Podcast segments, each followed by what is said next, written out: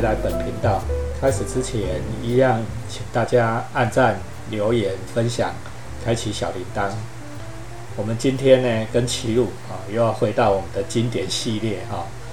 本节目一开始啊，就是我们两个讲好，讲第一本书就是《水浒传》。《水浒传》讲了好几位人物以后呢，我们终于赶来碰这个《水浒传》里面最精彩的一位人物哈，就是武松。啊，我们请齐鲁。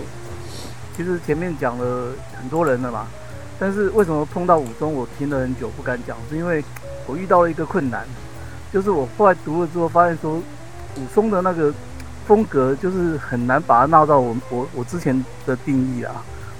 呃，水浒是很多好人落难的故事嘛，就是被逼逼逼逼到无路可走嘛。那可是武松怎么看就不能定义，所以我就变得很难。就是很不敢讲，但是后来我想说，最近就讲说，哎，好吧，那那那其实他他他他的特色就是这个啊，他就是不在之前的定义里面，那我们就就放开来讲这样子，不在三阶中啊，哦，我们讲武松的话，就是我们很难给他一个简单的一个悲剧定义啊，因为我我我我之前讲水浒的话，我就想说林冲为什么会失败，是因为他很忍让啊，所以他失败。对。那杨志为什么失败？那是因为他很想上进啊，所以他失败。就是我们可以给一个这个这些英雄都有一个一个悲剧的一个一个定义，这样，而且很清楚这样。给他一个理由，哦，他很想做好事，结果都搞不成，然后失败了，落难。对对，对，就是一就是人怎么样落难失败的故事。可是武松看一看没有啊，武松非常的帅，那从头帅到尾，从头帅到尾，对，所以完全不是这个调调，所以。后来想说，对，哎，那他的特色就是他不是这个调调。从这样子来来来，还是来先听听武松的故事啊。我们最后再来分析一下。那武松开场就是景阳冈打虎啊，是他最出场最有名的打虎英雄武松嘛。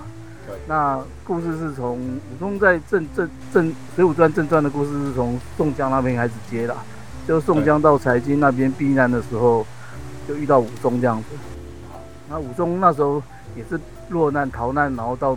那个财经那边庇护这样，可是呢，因为他的也是脾气不好，然后喝酒闹事，所以几次闹了几次之后，财经也就开始冷落他，然后后来得了疟疾，然后大病初愈，才刚好遇到宋江起来这样。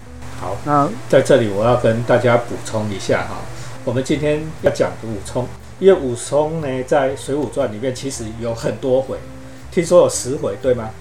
对五十回，就是五十回啦，哈，就是武松的十回，武松的十回啦，哈，啊，十回都讲我，呃，我们其实是不可能，所以我们只挑其中几段比较重要的故事来说了，哈。那我们今天这个第一集要做的是这个武松打虎，哈。那先跟各位呃听众朋友哈说明一下哈，就是说，呃，我们其实做了一百多集下来，哈，我们有在计划说，哎，我们既然有讲的这些故事给大家听哦，说不定可以把它变做一个阅读素养的文本。我们有有在做，我跟齐鲁有在做这样的出版计划了啊，这个东西呢，如果我们做成了以后，哎，说不定就可以变成说啊，那个中学生啊、国中生啊、高中生啊，你们在准备学测、准备会考一个很好的材料。我们有这样在打算啊，希望它会成功啊。所以在这里跟大家补充一下，这个武松打虎呢，这个是在旧课纲里面。大家要知道，一百零八年换了新课纲在旧课纲里面，哦，新课纲已经没有武松打虎了。旧课纲里面有武松打虎，齐鲁的时代应该也有武松打虎了哈。国中的时候还是高中，不大记得，忘记了，应该有看过就是。在在不知道是正课本还是一些什么补充教材，反正里面都有看过，都有讲到这个武松打虎这个故事啊。所以我们今天呢，因为新的。读者，你已经在课本里面没有学到，所以我们要补这一段故事给你听。到底武松这一到底哪里写的好？这施耐庵到底哪里写的好？我们要讲给你听啊！哈，好，那刚才齐鲁呢讲了一段引言啊，就是说，其实武松在《水浒传》里面出场在柴进他家哦，因为武松落难啊，去柴进啊，他专门接纳这些江湖好汉。就是这些什么什么什么流浪汉呐，这个这被判刑的啦，什么无德伯三教九流哦，他通通都把他养在家里，啊，武松就是其中之一。刚开始的时候是因为宋江也跑到柴进家，结果呢喝完酒啊，不小心呢，哦就就在雪地里面踢翻了一个火盆，刚好这个火盆就是武武松在那里取暖哦。那武松本来很俩公哦，本来要揍宋江哦，但是呢，大那个柴进跟他讲，哎，这个就是你崇拜的宋江哦，山东及时雨宋江，啊武松才拜服哈，就是说从这里武松才出场。这个出场也是一个名场面哦哦，虽然在齐鲁今天没打算讲哈，我大家跟补充，这个也是一个名场面哦。这个大概是我在这些章回小说里面哦最特殊的一个人物出场方式。我我到现在记忆很深，哎，怎么会是其中一个英雄踢踢翻了另外一个英雄的火盆，然后引介出武松，真的是天外飞来一笔。啊，大家给他细想也很奇怪哈。武松哦，他说为什么在大雪地里面烤火，是因为哎他患了疟疾，那患了疟疾，呃忽忽冷忽热哦。然后宋山给他一踢，哎他吓一跳，全身发冷汗，疟疾就好了，哦就能打人了。你看起来好像非常不合理哈的情节发展，但是施耐庵哈，我们你如果仔细想想，施耐庵真的神人神笔啊。为什么会写这个？因为你给他想想，武松为什么会在院子里面烤火？如果柴进他是要接纳这些江湖流浪汉，对不对？不是在家里面讨酒好肉款待着吗？怎么会武松患了疟疾重病还在院子里面烤火？可见哦，这个武松已经赖皮赖赖在人家家里好吃好喝赖太久，对不对？人家柴进本来要把人家赶走，把这个武松赶走，但是这个武松想不出借口啊，能够再继续在这里混下去，因为。江湖真的无路可走，对不对？他就想出一个方法，哎，你说，嗯，好，不然我就装作我发疟疾、生重病，柴大官人就不会赶我走了吧？找了一个借口，他不是真的生病，他是装病。结果这个装病呢，又被这个宋江呢胡胡闹，就踢了一下火盆，哎，他就他装不下去，对不对？好，我就醒过来。呃，说这这个武松也就跟宋江一起离开了柴大官人家，才发展出后面这一段景阳冈打虎的故事。嗯，哦，啊，我在这里讲一个是可能没有很清楚了啊，大家还是要记得要再回去看《水浒传》。好，Anyway，我们今天这一段故事就是从武松离开柴大人柴大官人家开始。好，我们请齐鲁继续。总之这一段我我呃我另外讲的话就是说这一段其实也很像是李逵跟宋江认识的时候嘛。对。诶，李逵也是一样，就是在那个那个戴宗那边嘛。嗯。对啊，但是戴宗也不是很很很看得起这个李逵，这样。对。跟这个跟这个一样，就所以说宋江给人家尊重尊重的话，那这个人就会火起来。我觉得这某种程度刚刚讲疟疾好像。诶，当然，诶，B J 讲的是一个解释，但我的解释就是说，某种隐喻层次上的解释，也就是说，好像人家给了他尊重之后，他整个生命的那个活力就就重新被提振起来了。对对对，好像这也是也是是啊。我们在这打 game 哦，吃了一罐那个什么什么灵药，吃了药，哎，生命值就又满血恢复了。对对对。好，那我故事往下讲，就是他宋他跟宋江，就是他。那个宋走了之后，就那个宋江走了之后，他就想说他回家看哥哥这样。那他就走了几天之后，回到他原来的故乡叫阳谷县。在路上的话，还没走到，就在路上的时候，就看到一家酒店这样子，然后就想进去休息一下，喝酒一下，休息一下。天气很热，然后店门里店门前有招牌那个旗子，写着说那个三碗三碗不过冈。好，那进去之后呢，店家果然就摆了三个碗。然后一碟热菜跟一双筷子，然后武松就先喝酒，喝了一碗之后就觉得，哎，这酒那个香醇可口，好喝。然后就接下来就说他点两斤牛肉来配酒，然后三这三碗酒他一下就干完了这样子。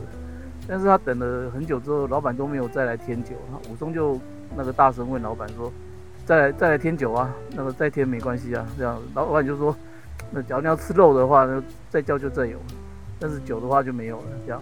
对。那武松当时问就说为什么为什么那个他他想要再喝啊这么好喝，那老板就跟他解释说，我店前面不是已经写了吗？就我的店叫那个招牌叫三碗不过岗。他说因为他的酒呢，那个很香醇，跟陈年的老酒一样，那大家都喜欢喝。但是他酒又有另外一个特色，就是后劲很强，所以它的酒叫做透瓶香，就是很香嘛，香醇。但是有另外的别名叫做出门岛，就是入口的时候很好喝，所以你会很容易喝，但是喝了没多久就会醉，它后劲很强这样。那所以他说，你一般人就是三碗啊，所以也就不要害你，就是一般就三碗就好了这样。那对啊，那武松当然说，哇，我有银子啊，就丢了一块那个碎银大银给他这样。他说你有酒就尽管拿来这样，我不是没钱，就反正我就是要喝，你给我来这样。那老板跟他拗不过，就是还是后来就一直送了。那然后前前后后让武松一直叫一直叫，就是总共喝了十五碗。我看的是一百二十回对啊，上面十五碗。对，别的版本好像有别的，那反正就十几碗，反正就喝很多就对了。人家只能喝三碗，他喝了人家四五倍了啦。对啊，对啊。那接着呢，他就喝完了，就就想要走了嘛，因为他继续赶路啊。结果老老板看他出门，就叫住他说：“啊，你不要再往前走了，对吧？你就你就在这边休息啊，这样。”然后他说：“为什么？”他说：“前面是景阳冈。”然后前前后后最近已经被老虎咬死了二三十个人。他说官府现在已经贴公告了，说路人只有在中午大中午的前后几个几个小时这样才可以走。然后因为其他时间怕老虎会跑出来这样，而且说你不能一个人走哦，你要约二三十个人一起走，这样结伴出发。对，老虎出来才能打的赢对对对对，而且可能说老虎不不会吃这么多啦，对，其他人安全嘛，看谁衰这样。然后。武松那个当然不行啊，总说老那个那个老板就是你一定就是要做生意啊，所以那个叫我说什么喝酒什么这样不要走什么的，他就不信，他就说往前再走了几里之后呢，他就往前走了，走几里之后就看到有一棵大树，树干上被刮掉一一块皮，然后有人刻字警告，就是讲刚刚那些东西，就是就是不能不能走这样，要成群结队，而且中午的时候才能走。那那他就觉得说，这个一定是老板那个老板自己磕的啦，对啊，所以说他骗人留在他的店里喝酒嘛。对。那后来又不幸又往前走，又走了几公里之后呢，就看到一个山神庙。山神庙庙有墙嘛，墙边哎真的有贴一张官府的那个公告。那官府公告是正式的公告，有盖印章的那个榜文。那上面写的字就是跟老板讲的一样这样子。那那武松看了之后才相信说哦。原来老板没有骗他这样，可是他说已经走这么远了，那回去真的回去休息的话，他会想说他刚才那个话讲的这么满，那回去会被老板笑，所以他就想说怕什么怕什么走，所以他就继续往前走这样。大家觉得这很好玩哈，你你现在如果你们，哎，我想各位最近应该有去垦丁走一回哈，你在去垦丁的路上有没有看到路上有那个人家在卖菱角？哈菱角，哎，每隔五十公尺就一个招牌，说菱角，菱角，菱角，对不对哈？外国人看到那个还不知道那是什么玩意，以为在卖蝙蝠，哎，对吧？记不记得这个网络笑话？那那这个也是一样，而且当时做生意的手法就跟我们今天是一模一样的哈。菱角，菱角，菱角，那我说是老虎，老虎，老虎，你赶你不要过去了，赶快回来喝酒啊！对啊，对啊，武松是这样想啊，但结果老板没骗他，对啊，后来反正他就是往山，接下来就上坡，上山坡了嘛。对，但是他那时候就是走一走，就是天色渐晚这样子，而且走一走之后，那个果然酒意已经开始上涌了，就开始热，全身会热嘛，喝了酒之后会燥热。结果他就走到树林里比较凉，然后就看到一个大青石，就是一个大大块的石头啦，然后他就。想说这么热，然后就开始酒意上涌就累了嘛，就开始想说脱了衣服就上面躺着休息一下。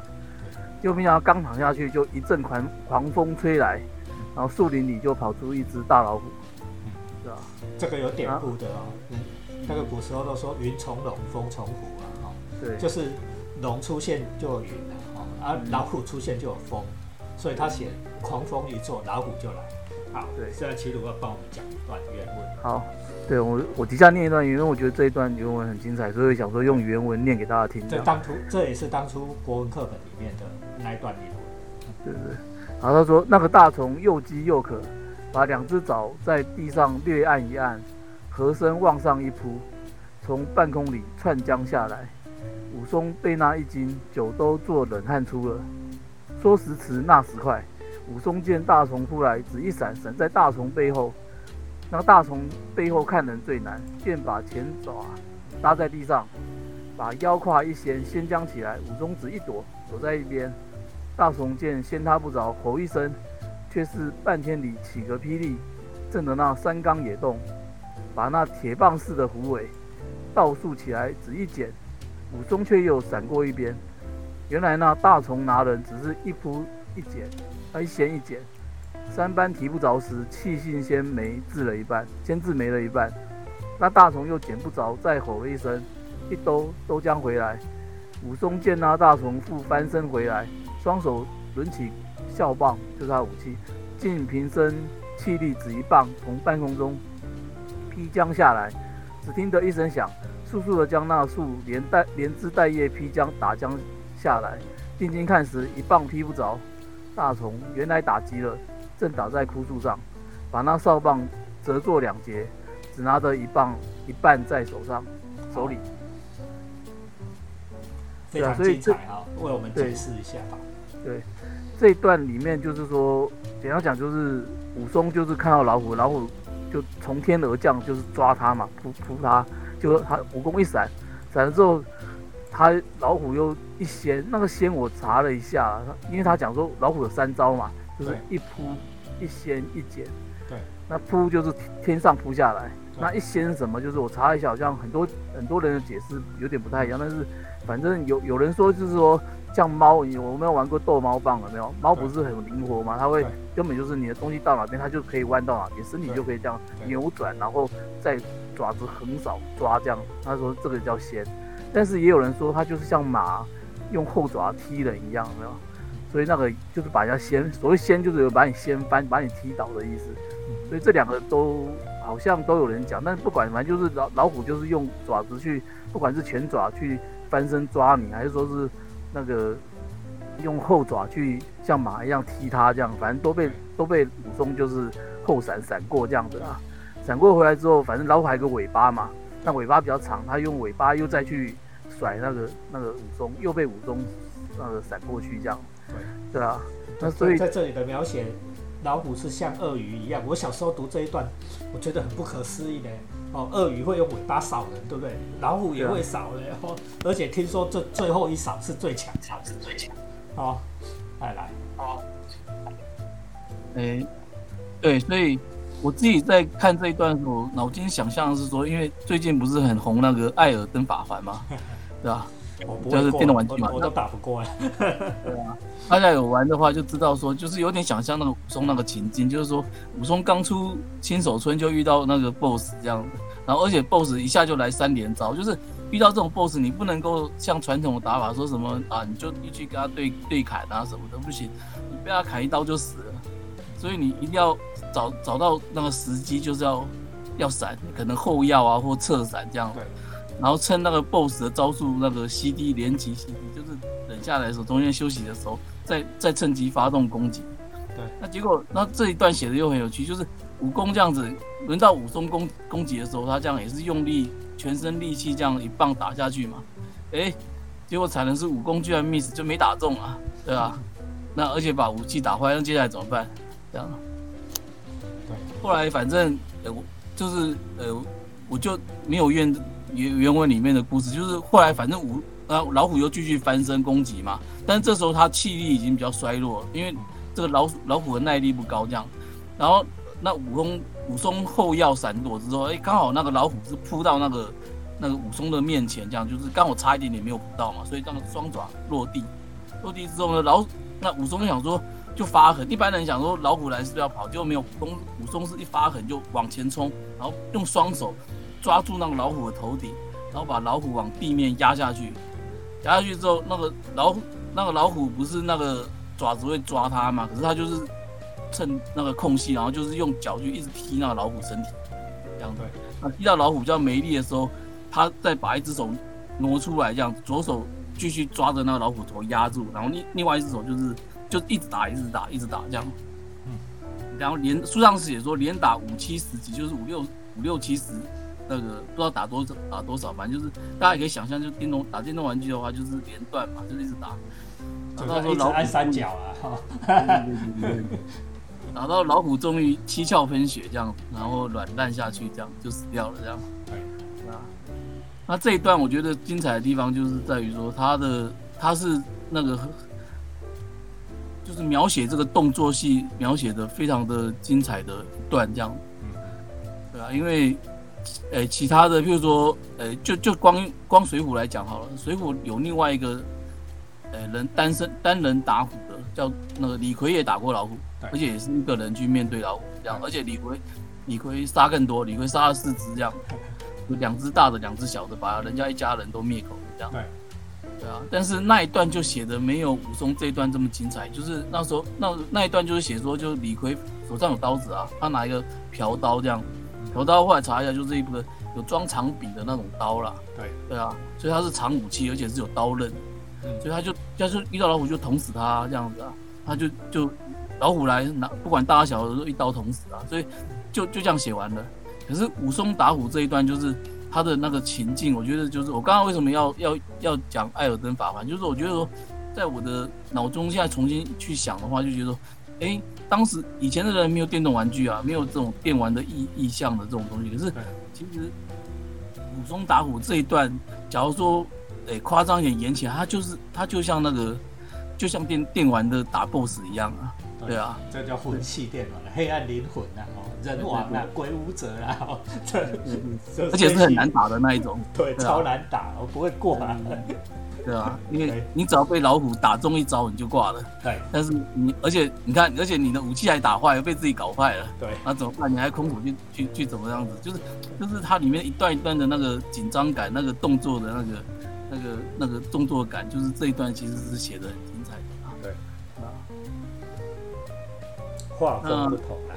画风不同，对，那所以我觉得说景阳冈打虎的话，这一段其实光看这一段，就是我觉得就是一个精彩的动作戏，对，而且是描写的很很精彩，就是很有很有画面感，很有那种动作的那种的，对，流畅刺激的那种感觉，这样，对，对啊，那那就是对，这个就是经典武侠的写法啊，我们最最我们都说武侠之祖是水浒了。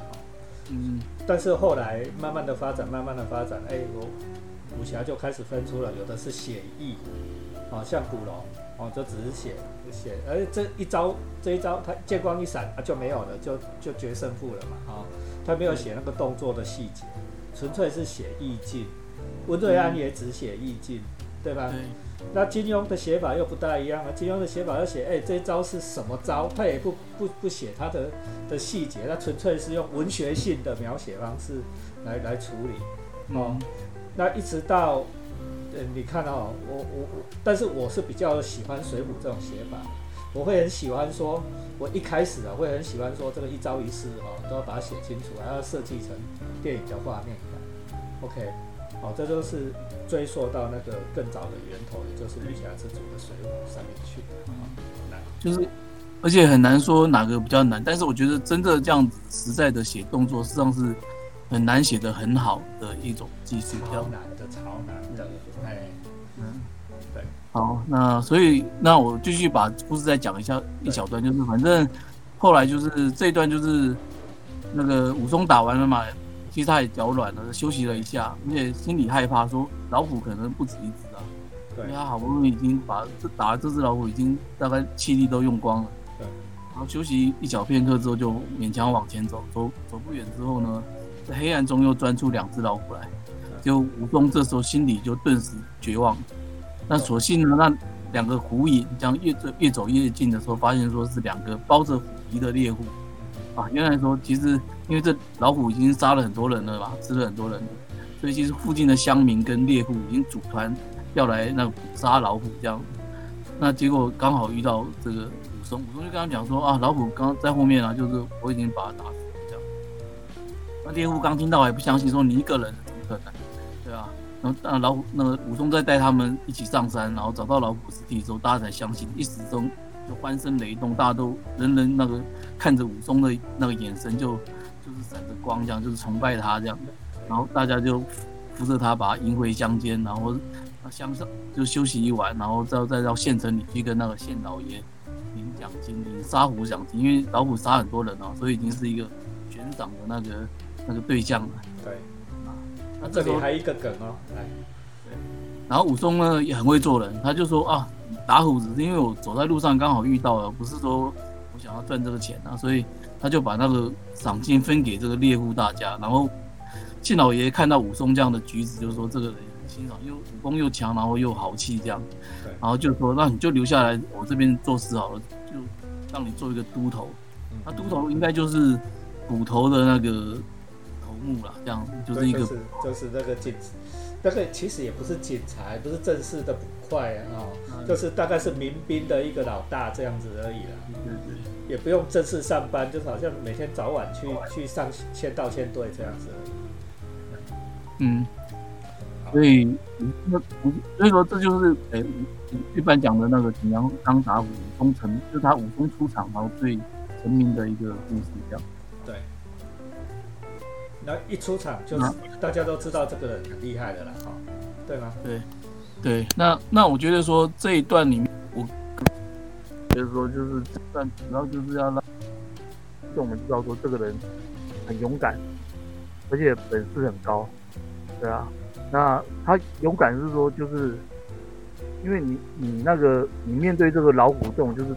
你没有办法思考之后再去做什么行为的事情的时候，就是你还要能够奋勇。就是说，他老虎要扑向他，他其实不是说吓得转身就跑，他是跟他一样，那就是这就是勇气这样。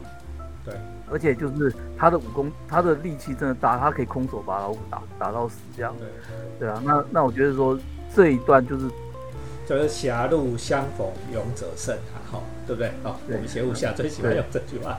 狭路相逢，勇者胜嘛，哈，对吧？那你你给他想哦，如果你是武松哦，在那一个瞬间，你只要一逃，老虎马上从后面就咬死你了，对不对？嗯。你唯一一条路，你要在第一时间哦，你还不能犹豫，还不能想哦，第一时间就奋勇把那只老虎干掉，对吧？要么我赢，要么你赢嘛，哈，奋勇把老虎干掉，你才有求生的机会。好，我们今天讲的第一回的武松，哈。第一回武松武武松打虎，以前的国文课本里面有收录哈，现在没有收录，所以我们为了提升大家的阅读素养，特别做了今天这一集。你还喜欢吗？我们下接下来再请齐武讲武松的第二回非常精彩的段落哈，要敬请期待哦。BJ 只会读书，按赞、留言、分享、开启小铃铛，谢谢大家，拜拜。